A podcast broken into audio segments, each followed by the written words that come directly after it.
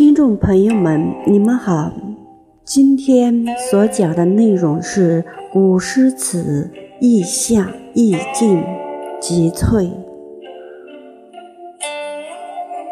众所周知，文人是多情的，这情不仅仅是男女的情爱，而是对事物敏感、敏捷的思维。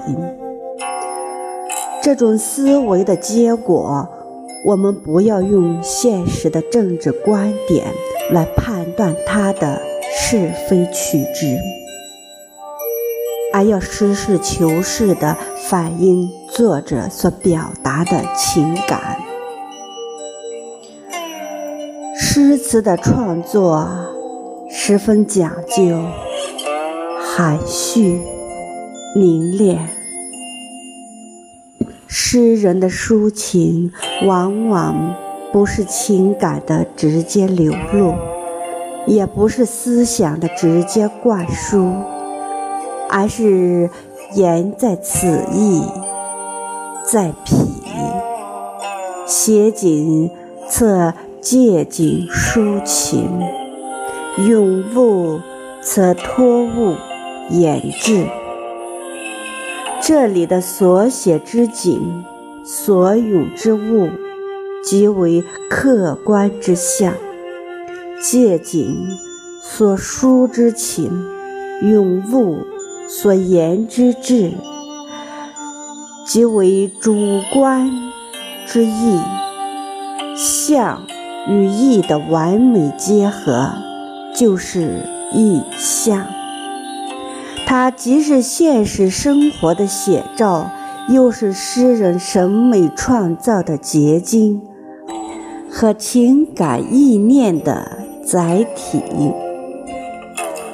诗人的聪明，往往就在于他能创造一个或一群新奇的意象，来含蓄地抒发自己的情感。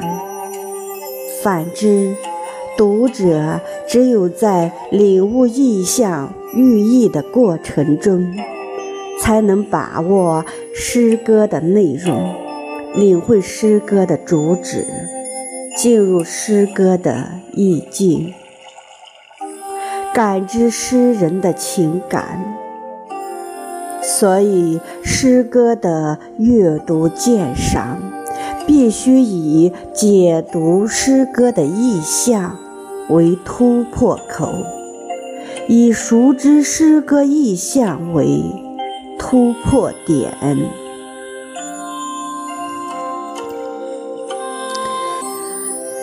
下面例举一些诗词中经常见到的意象名词：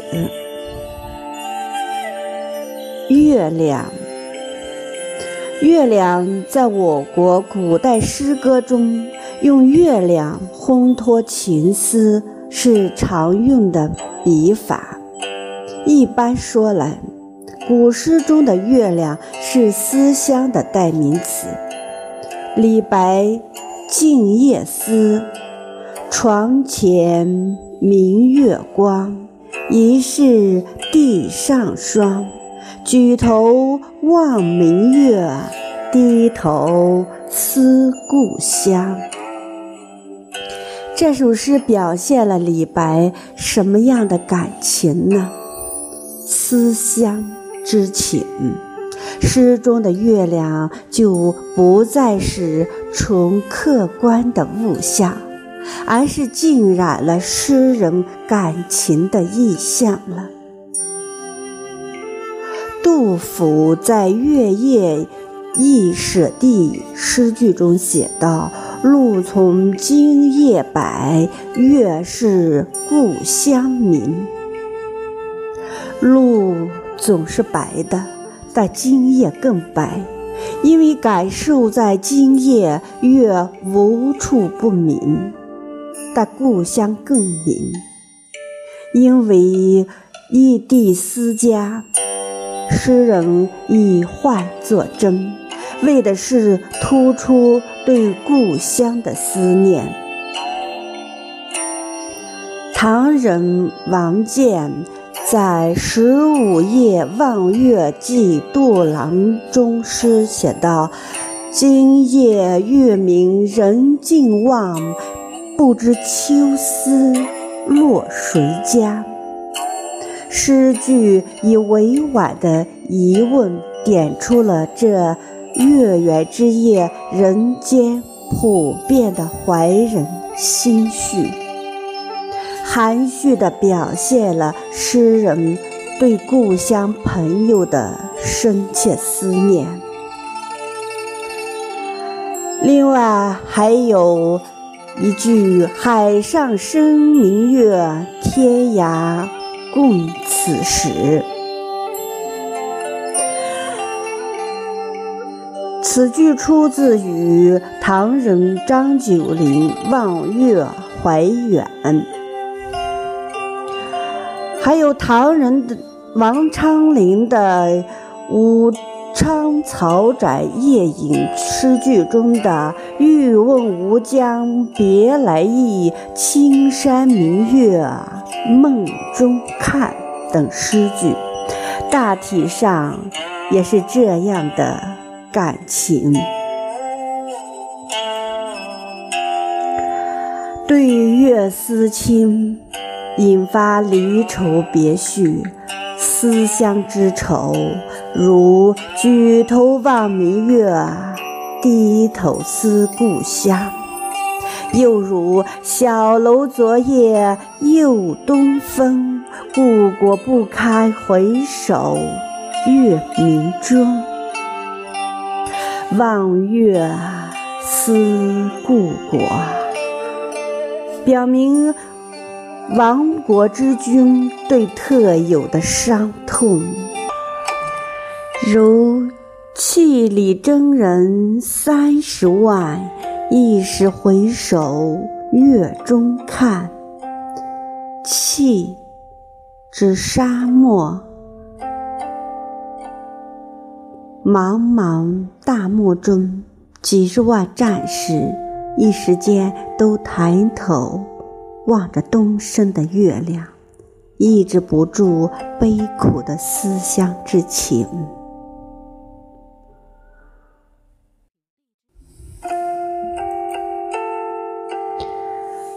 杨柳，杨柳代表离别。折柳赠别的习俗在唐时最盛，如李白忆秦娥：“箫声咽，秦娥梦断秦楼月。秦楼月，年年柳色，灞陵伤别。”自灞桥折柳的故事产生以后，柳和离别已似乎成了某种必然的联系。王维送元爱时安西一诗中写道：“渭城朝雨浥轻尘，客舍青青柳色新。”柳永的雨霖铃词中，杨柳爱，晓风残月；还有周邦彦的《兰陵王》柳，柳阴止，烟里丝丝怒碧。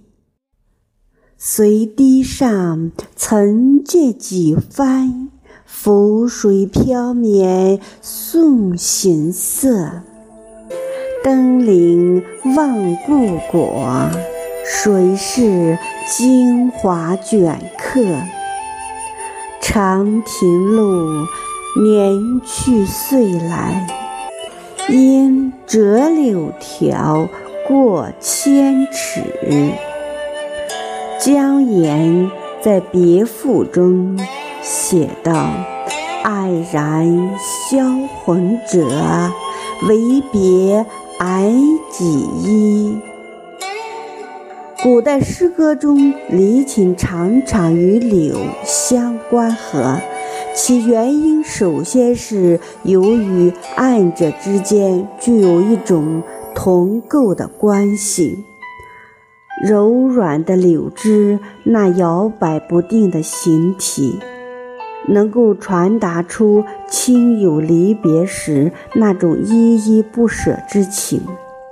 柳这一特殊意象的形成，是历史文化沉淀的产物，受到民族文化与民族心理的规定与制约。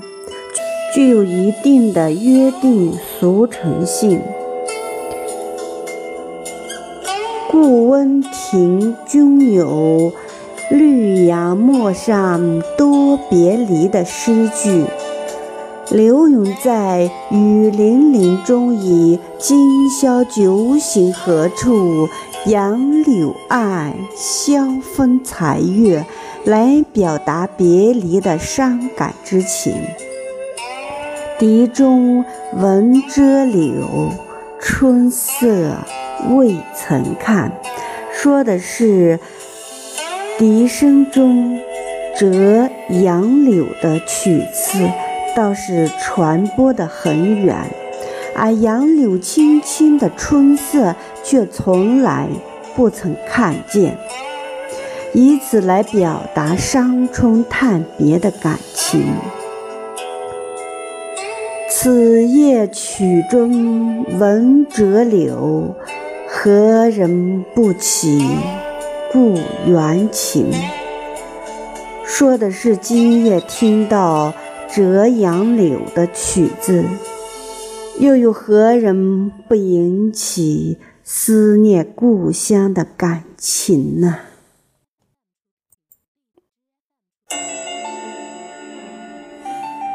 菊花。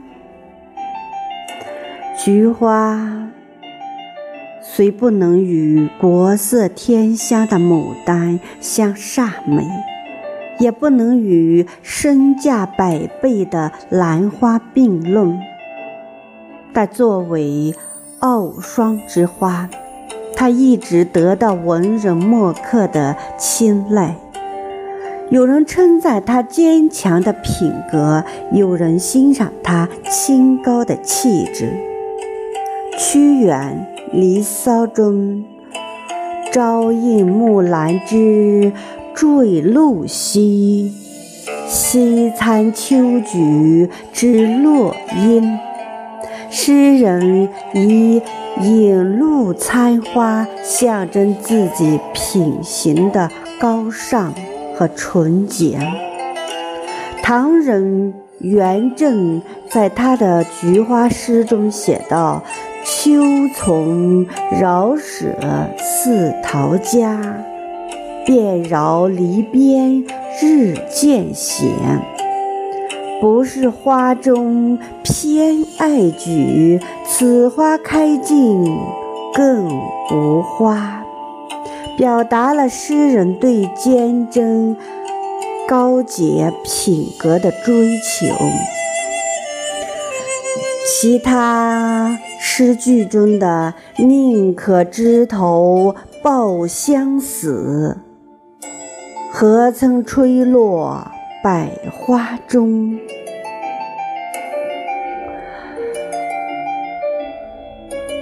还有宋人范成大诗句中的“寂寞东篱湿露华，衣前惊艳照泥沙”。诗句都借菊花来寄喻诗人的精神品质。这里的菊花无疑成为诗人一种人格的写照。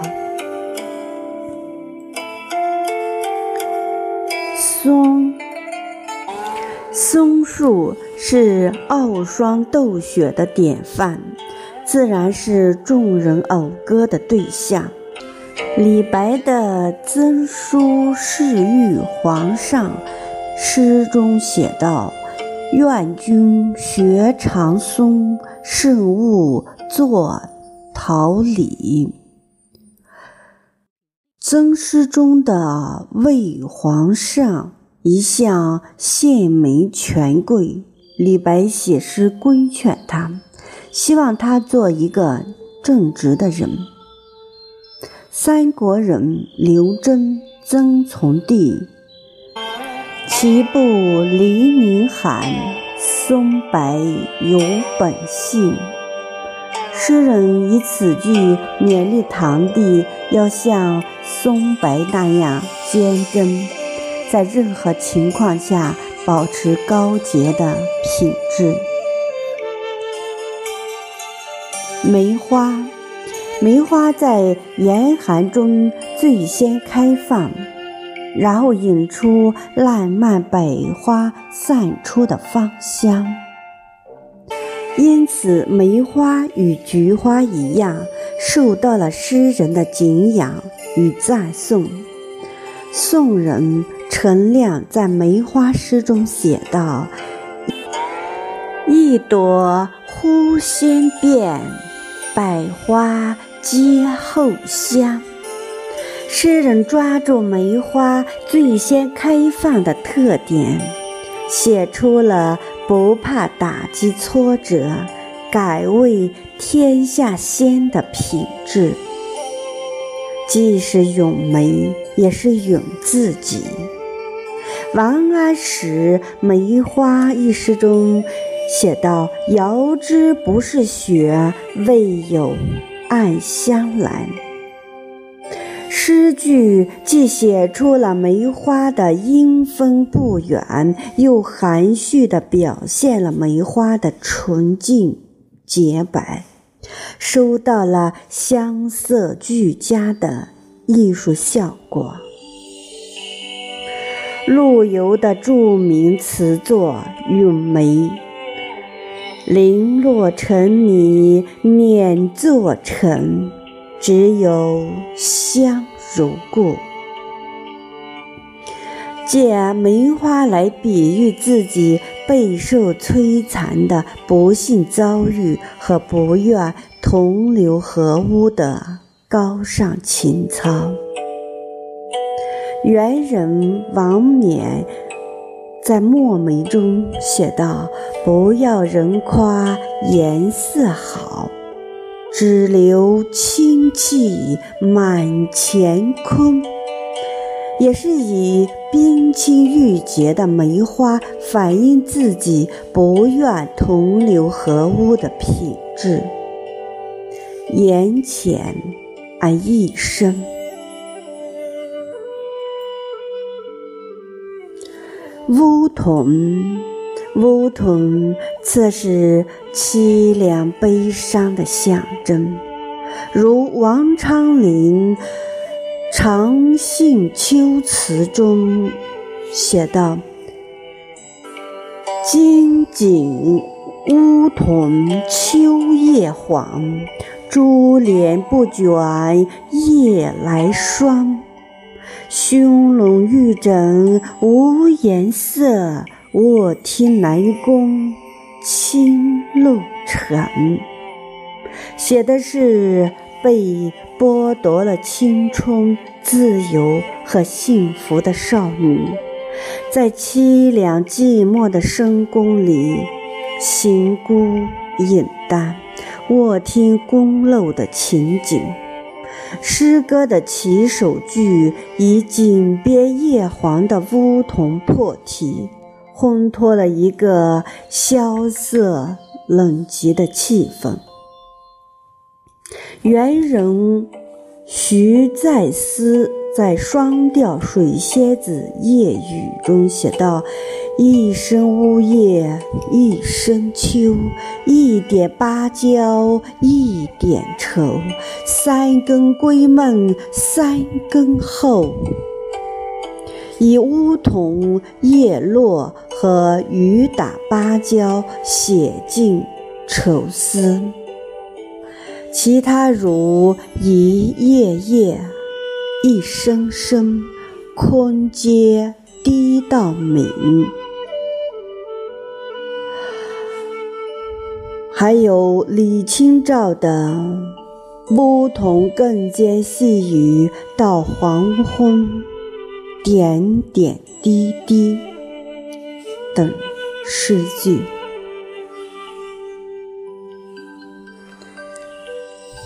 连，由于连与连音同，所以古诗中有不少写连的诗句，借以表达爱情。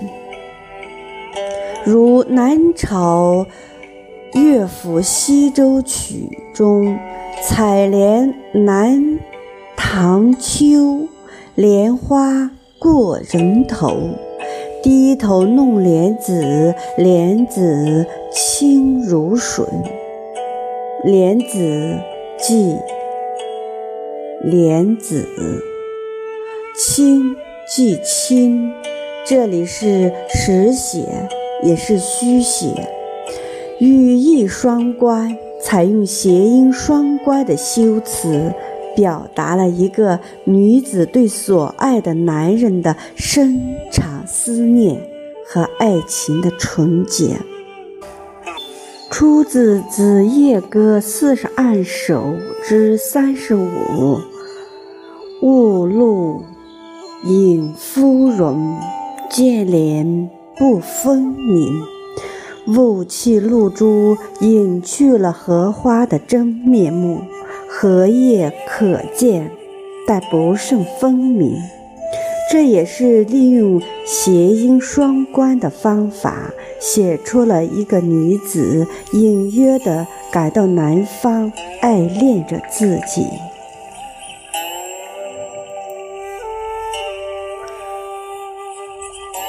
杜鹃鸟，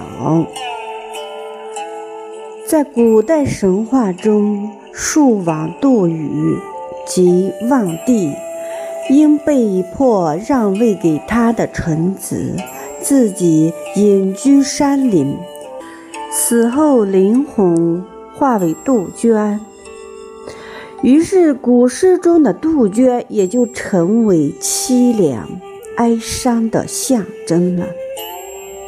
李白的《闻王昌龄左迁龙标遥游此寄》诗中写道：“杨花落尽子规啼，闻道龙标过五溪。我寄愁心与明月，随风直到夜郎西。”子规鸟。即杜鹃鸟，起句写寂寞之景，在萧瑟悲凉的自然景物中，寄寓离别伤感之情。三四句以寄情明月的丰富想象，表达对友人的无限怀念与深切同情。宋人贺铸《忆秦娥》诗句中：“三更月，中庭恰照梨花雪。梨花雪不胜凄断，杜鹃啼血。”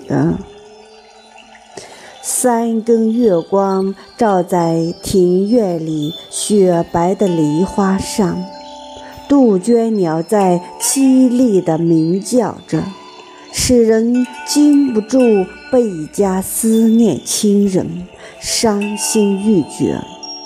词人通过描写凄清的景物，寄托了幽深的相思。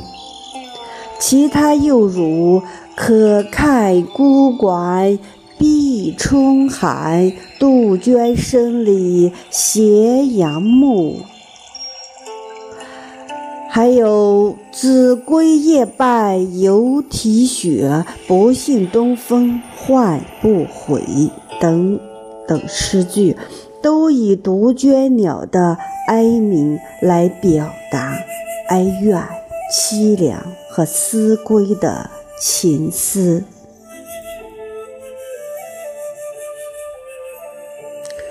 鹧鸪鸟。鹧鸪的形象在古诗词里也有特定的内涵。鹧鸪的鸣声让人听起来像“行不得也哥哥”，极容易勾起旅途艰险的联想和满腔的离愁别绪，如。落照苍茫，秋草明。鹧鸪啼处远人行。此句还有辛弃疾的“江晚正愁语，山声闻鹧鸪”。诗中的鹧鸪都不是从客观意义上的一种鸟。寒蝉，秋后的蝉是活不了多久的。一番秋雨之后，蝉便剩下几声若断若续的哀鸣了，命者。旦夕，因此寒蝉就成为悲凉的同义词。如唐人骆宾王《咏蝉其首》两句：“西路蝉声唱，南冠客思声。”以寒蝉高唱，渲染自己在狱中深深怀想家园之情。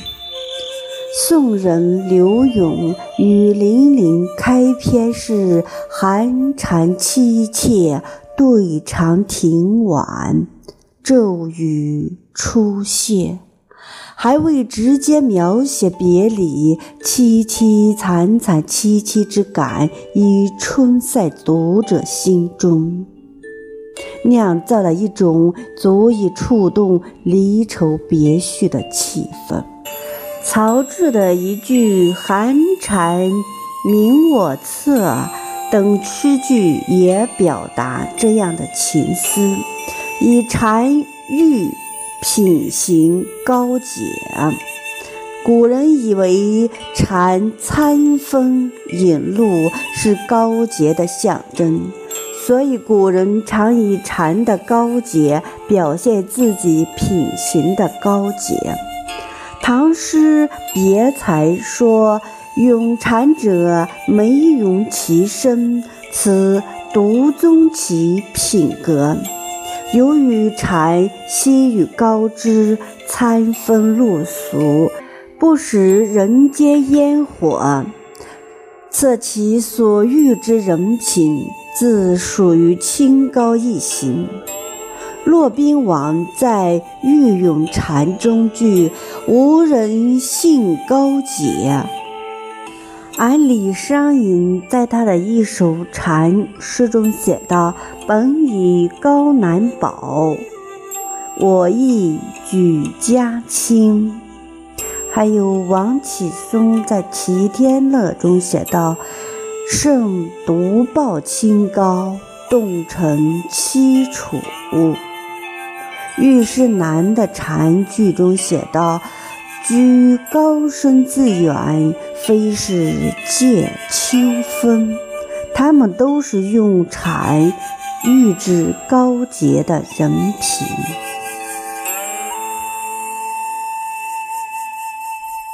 鸿雁，鸿雁是大型候鸟，每年秋季南迁。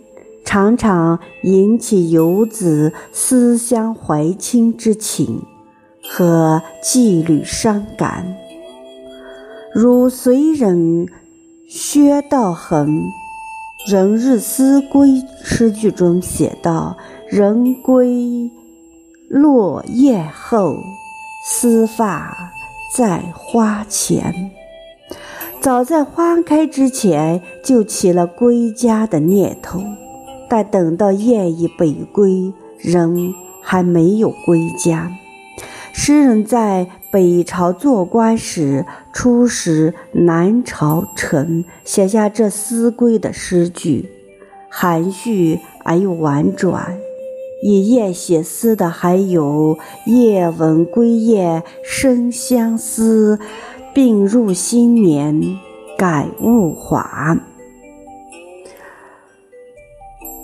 还有“残星数点夜横塞，长笛一声人依楼”。宋人戴复古《月夜舟》中的一句“星辰冷落碧潭水，红叶悲悯红了风”诗句等，也有以红叶来指书信。红叶传书的典故，大家比较熟悉。红叶作为传送书信的使者，在诗歌中的运用也就普遍了，如“红叶几时到，江湖秋水多”，还有李商隐的《思离思》“朔雁传书绝，香黄染泪多”等。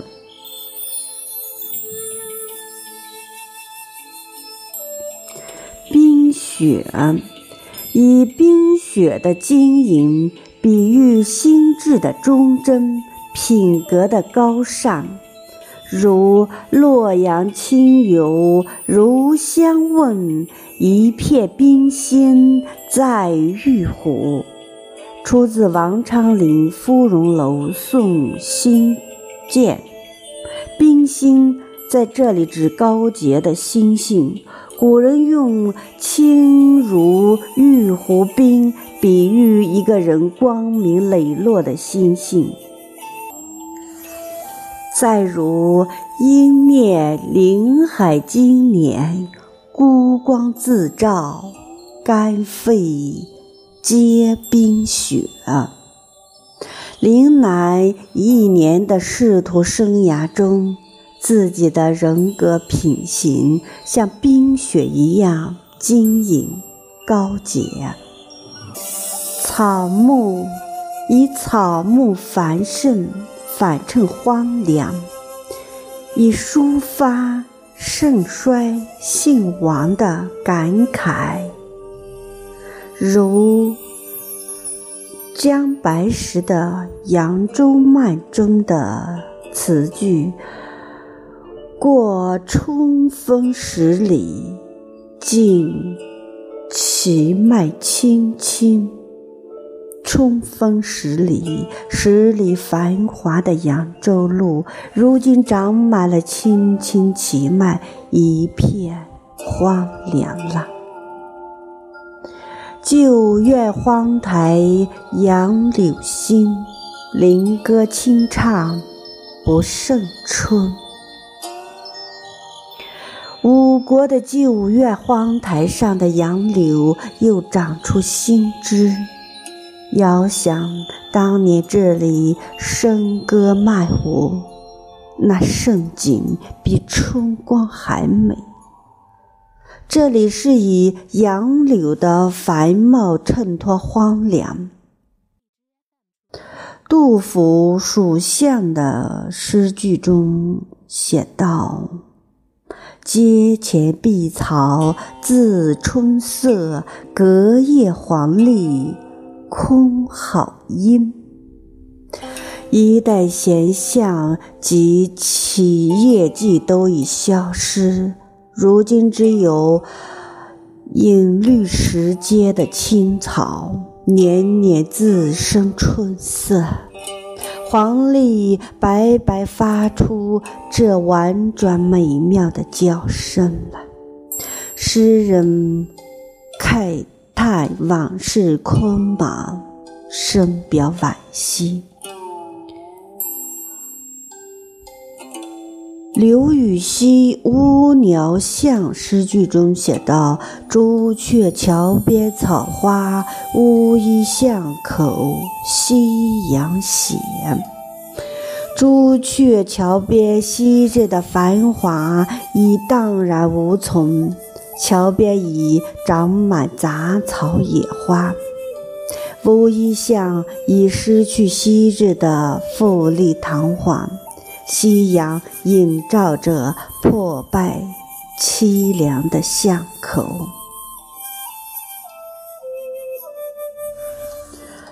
南浦。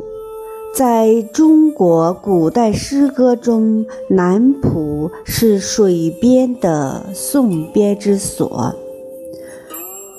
屈原《九歌·河伯》中写道：“与子交手兮东行，送美人兮南浦。”江淹。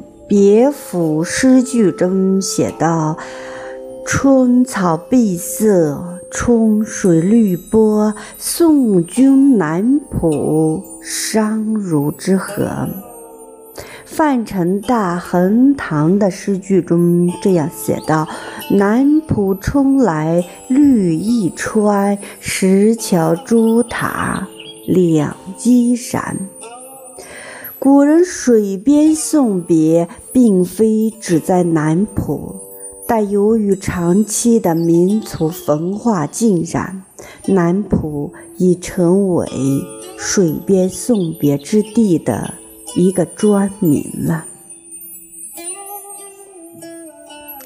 长亭是陆地上的送别之所，如李白《菩萨蛮》。中写道：“何处是归程？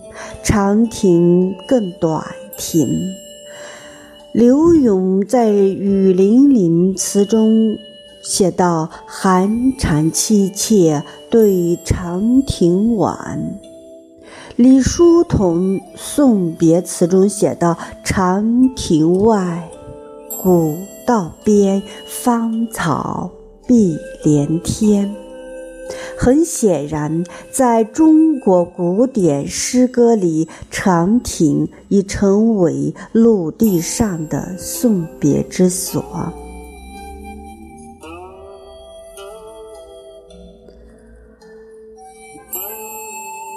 芳草在中国古典诗歌中寓离恨，出自《楚辞·招隐士》。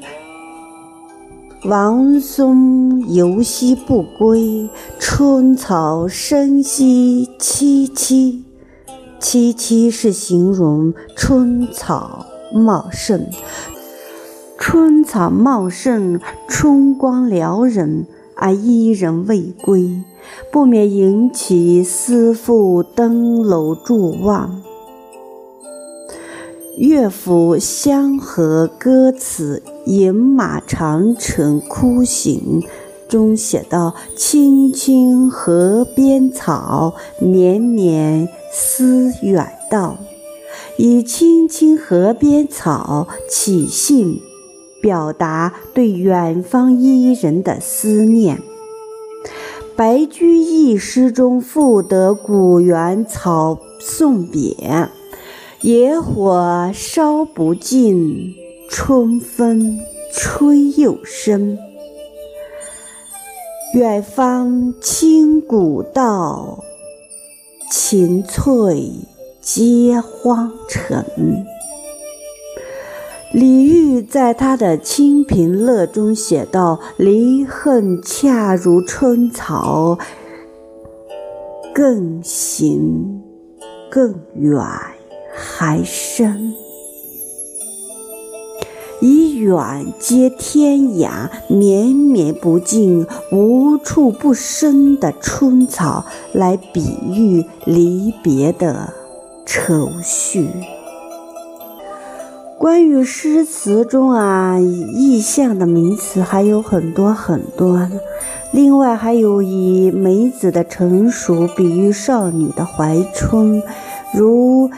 一猛回首，却把青梅嗅；嗯，还有以浮云比喻在外漂泊的游子，如“浮云游子意，落日故人情”；鸳鸯指恩爱的夫妻，如“得成比目何辞死，愿作鸳鸯不羡仙”。诗词中的丁香，通常指。愁思或情结，如“自从南浦别，愁见丁香减”等等诗句。关于古诗词中的意象及萃呢，就讲到这里。谢谢收听，再见。